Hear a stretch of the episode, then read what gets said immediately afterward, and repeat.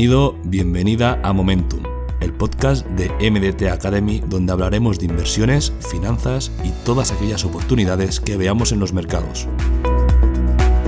Como siempre, muchas gracias por escucharnos y no dudes en contactar con nuestra academia si te interesa aprender más sobre este apasionante mundo.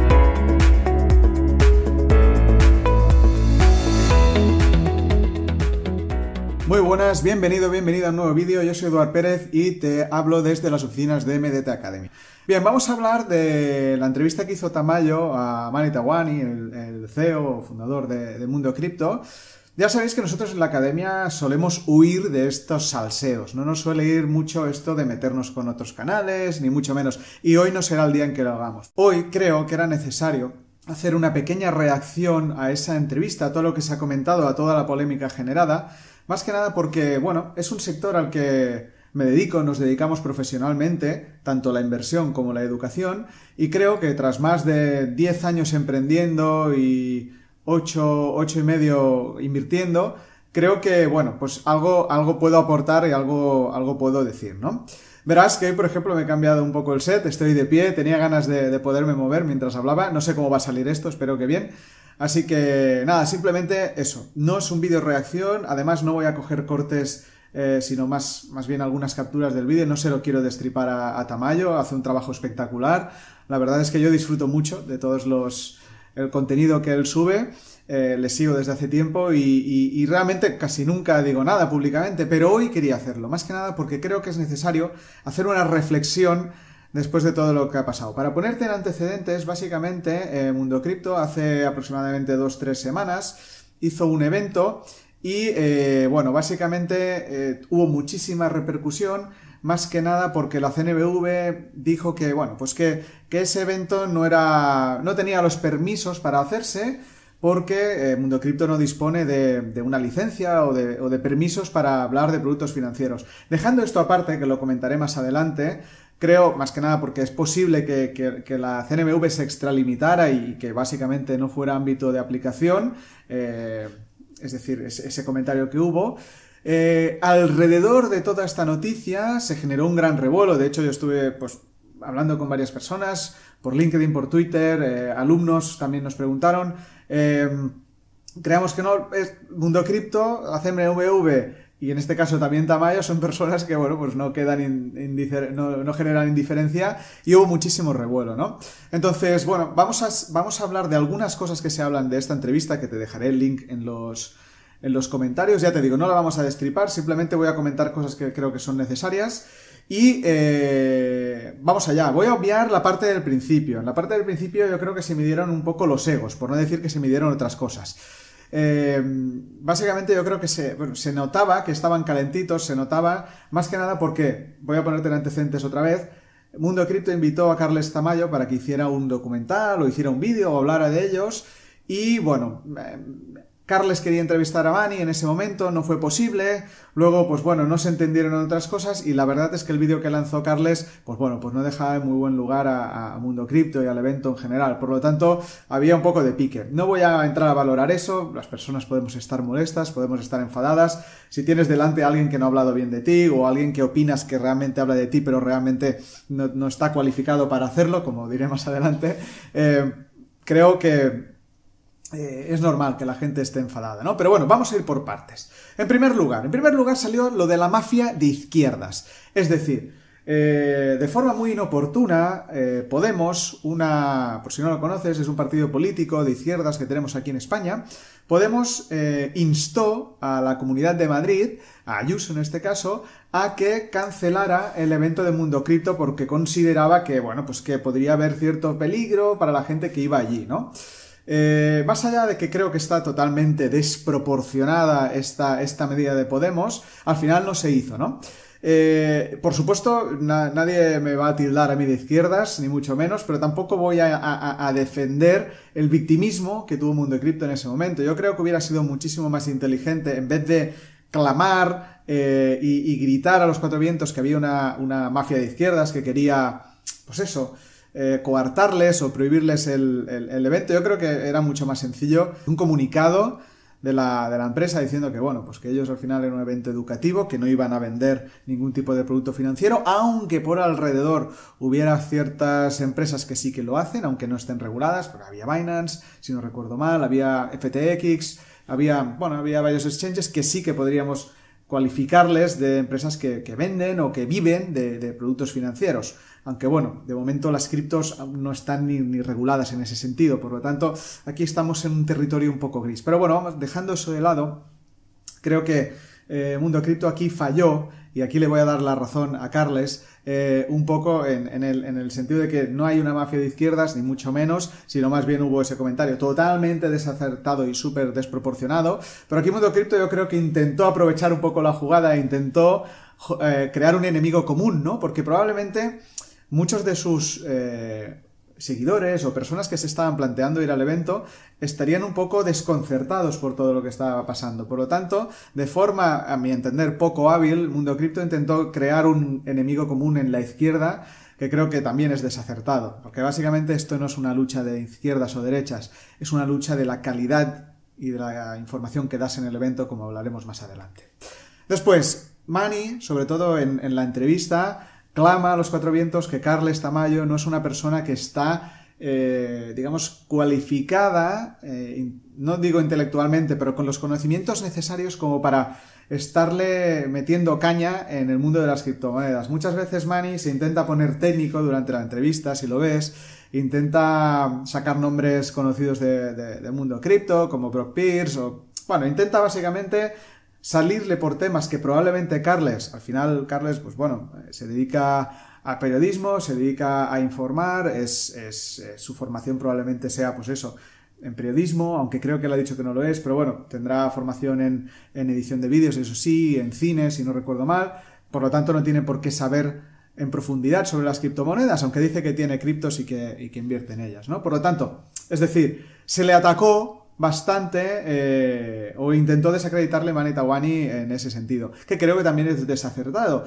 Y es desacertado porque precisamente Mani y su empresa se dedican a formar a gente que no tiene conocimiento de criptos. Por lo tanto, vilipendiar a alguien e intentar ponerte por encima creo que no es lo adecuado. Y más si en el, en el documental de Carles, me río porque recuerdo las imágenes, más si en el documental de Carles Básicamente, las personas que habían ido al evento, eh, pues, pues decían que, que, no habían aprendido nada. Y, eso es muy... Es, bueno, vamos a, recapitular. Ese evento era un evento educativo en el que, entre otras cosas, te iban a, hacer aprender, ¿no? Ibas a descubrir los secretos y las claves de la web 3.0, de las criptomonedas y todo esto. Pero claro, si las personas que van a ese evento salen de allí hablando de, o sea, con, con, todo, habiendo visto de todo menos aprender, pues claro, el objetivo de ese evento educativo, que en principio era educativo, pues bueno, pues deja de serlo, ¿no? Entonces, a ver, eh, yo creo que no podemos atacar a alguien por el conocimiento y eso también fue un fallo de, de Mani en este sentido, intentar tener la razón en el debate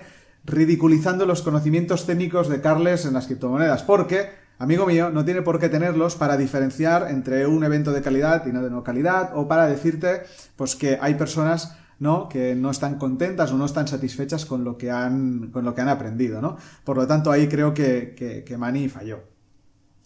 También creo que, que, falló un poco la estructura del evento. O sea, yo cuando vi, cuando vi que se hacía este evento me miré las personas que iban y había lo que se conoce como el Star System, ¿no? Había, pues eso, actores, actrices de la, de la que se avecina, había presentadores, eh, pues por ejemplo Jorge Fernández o Cristina Pedroche. Claro, yo sinceramente me estaba chocando porque en principio era un evento educativo y un evento de la comunidad cripto y estaba viendo de todo menos criptos. Después había, pues bueno, sí que había personas que admiro y sigo desde hace mucho tiempo, como están Daniel Lacalle, Pablo Gil o Juan Ramón Rayo, que además tienen un perfil muy público y que evidentemente eran un reclamo para el evento, pero no son personas que precisamente y de una forma muy activa estén hablando de las criptos. Posiblemente sí hacen comentarios, Juan Ramón Rayo especialmente de Bitcoin, pero digamos que eh, dentro del ecosistema cripto, si yo tuviera que, por ejemplo, eh, entrar en más detalle o en más profundidad, eh, no serían las personas que a mí me vendrían en mente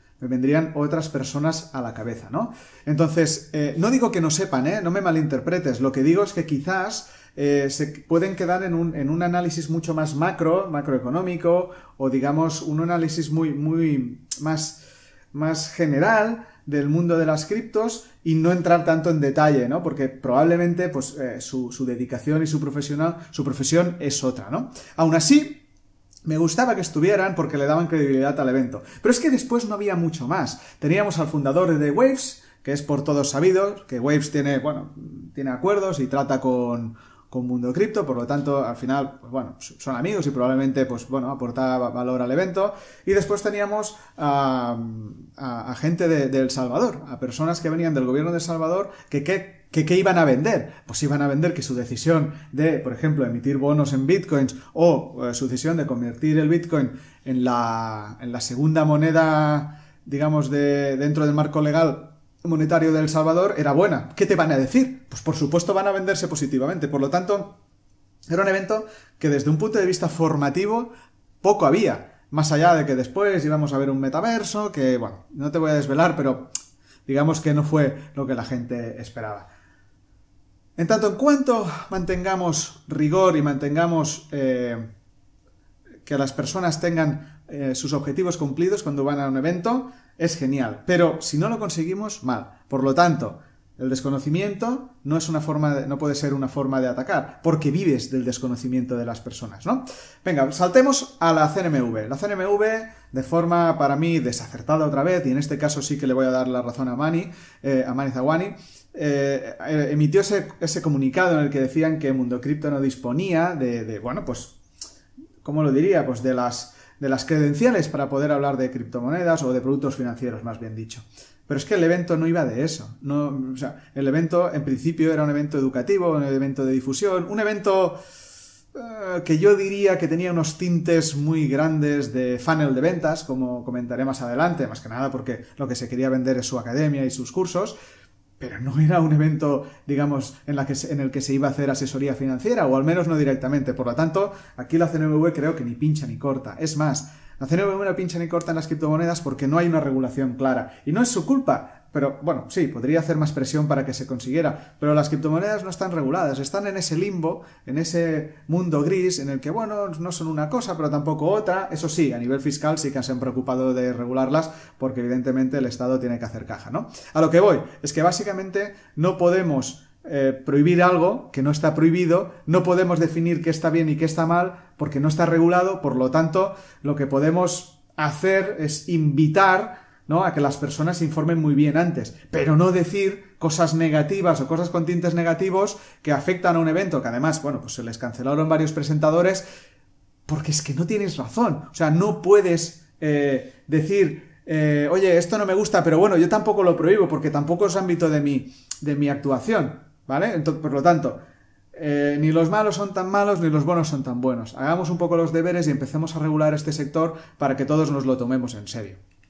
Por lo tanto, al final, yo creo que no es un, tema de que tengamos que regular que un evento se haga o no se haga, eh, más que nada porque en este caso no, hay una regulación de referencia o es muy escasa. Lo que creo que aquí tenemos que tenemos que ver es que siendo un evento de criptos, un evento educativo, la calidad de la información tiene que ser alta. La gente tiene que salir de allí habiendo aprendido, llevándose una información que no podría encontrar fácilmente en YouTube o que no podría encontrar fácilmente eh, en, cualquier blog de Internet. Alguien que, por ejemplo, pueda explicar desde la experiencia. Y en este caso, en el evento, yo creo que faltó eso. Faltó esa parte de, oye, pues eh, voy a voy a, atraer a gente, mm, aparte de, los economistas que estuvieron, pues a gente quizás más referente del sector que hable, pues yo que sé, de cómo detectar ciclos eh, de precios en las criptos, de, las próximas tendencias en el DeFi, por decir algo, de NFTs. Bueno, un poquito más de, contenido, pero rápidamente se pasó a un contenido muy de venta en el que, bueno, pues se hablaba del metaverso, se hablaba de,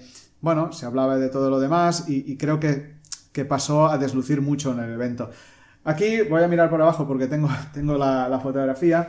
Yo en LinkedIn, días antes de que se hiciera este evento, pues lo comenté y decía que básicamente lo preocupante no es la publicidad o los, o los servicios financieros que se puedan vender, sino más bien la, calidad de la información, ¿no? Y comentaba lo siguiente, te lo voy a leer.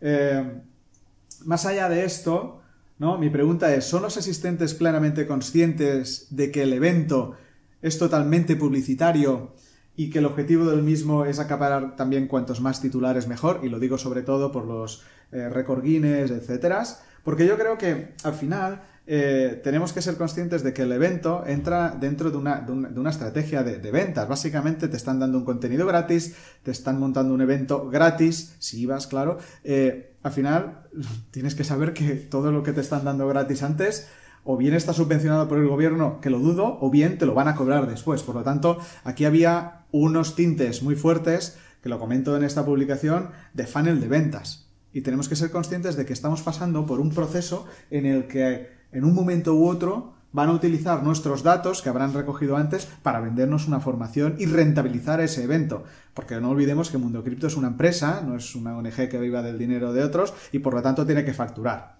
¿De acuerdo?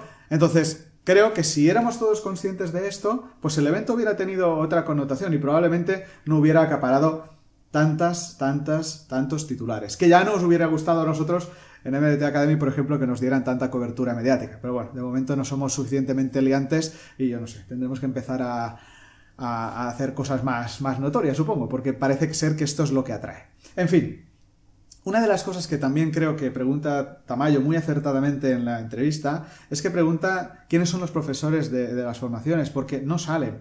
Ciertamente, cuando tú compras una formación de inversión, tienes que ser consciente que no solo compras el contenido que está grabado, eh, o las clases que se puedan hacer en vivo. Lo que estás comprando es la experiencia y el tiempo previo que esas personas han pasado en eso que tú quieres aprender. Si tú, por ejemplo, haces una formación de trading, lo digo trading porque es a lo que nos dedicamos principalmente nosotros, tú estás comprando nuestra experiencia, todos los años que nos hemos pasado antes, matándonos en el mercado, probando cosas, fallando, eh, ganando y pasándolo muchas veces mal para poder decir, oye, esto por, funciona bien si vamos por aquí y por aquí mejor no ir. Y eso es lo que estás comprando empaquetadito y todo lo mejor presentado que se pueda dentro de un curso online o, presencial o como sea.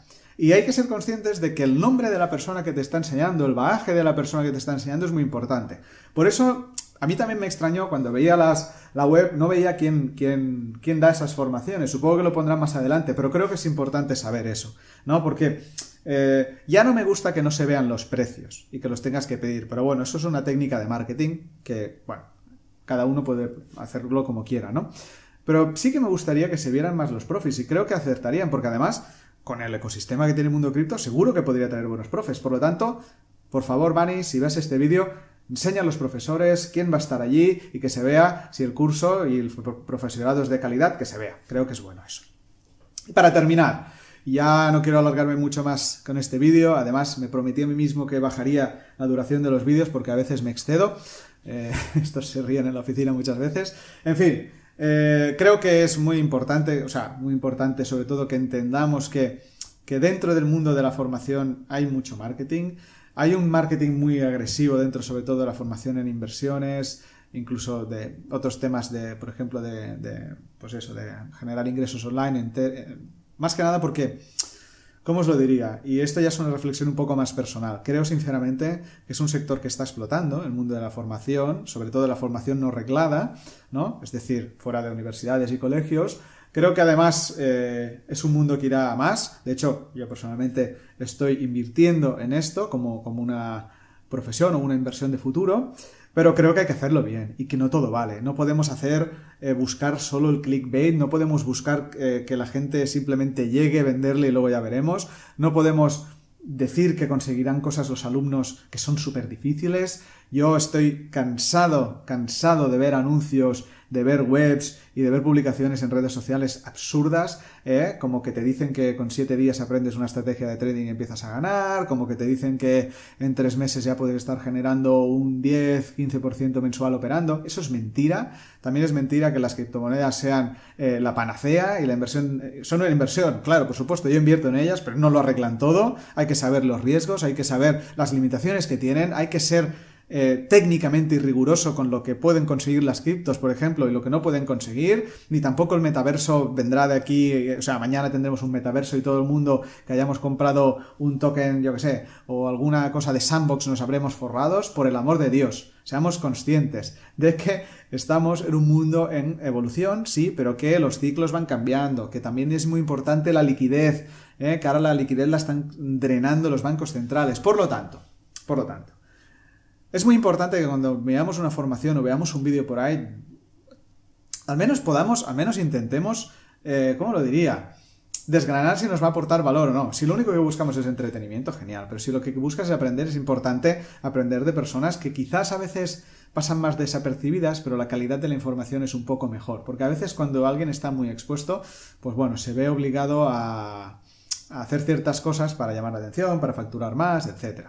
Por lo tanto, yo creo que Mundo Cripto mm, no tiene malas intenciones, no tenía malas intenciones con el evento, se le desmarchó muchísimo porque captó demasiada la atención y al, final acabó captando la atención de, actores como la CNMV, etcétera, etcétera, que bueno, pues que al final ah, ni lo comprenden, ni lo van a apoyar y tampoco, tampoco van a hacer comentarios demasiado lúcidos, esto es lo que hay. Sí que es cierto que la, que Carles Tamayo en este caso ha hecho, al menos bajo mi punto de vista, ha hecho un, trabajo de investigación que está bien, siempre con su toque de humor e, e, irreverencia. Pienso que obviamente se están metiendo mucha caña y supongo que esto es una guerra también mediática que con el tiempo pasará. Pero bueno, ha invitado a la reflexión y la reflexión es que el mundo de la formación especialmente la formación en inversiones, criptomonedas, negocios online y, todo esto, hay mucha morralla, hay mucho vendehumos y hay muchísima gente que entra pues eh, sin ningún tipo de credenciales y que intenta eh, pues eso, escalar y tener la, tu atención básicamente para que les compres, ¿no?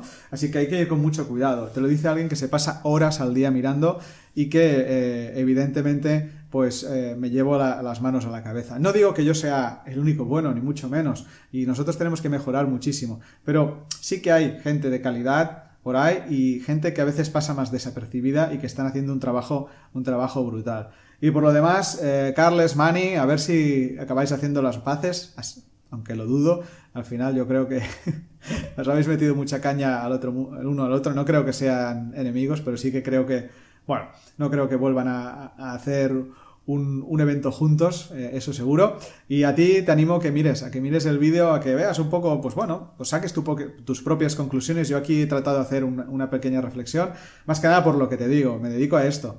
Nos dedicamos a esto desde hace mucho tiempo y bueno, vemos cosas.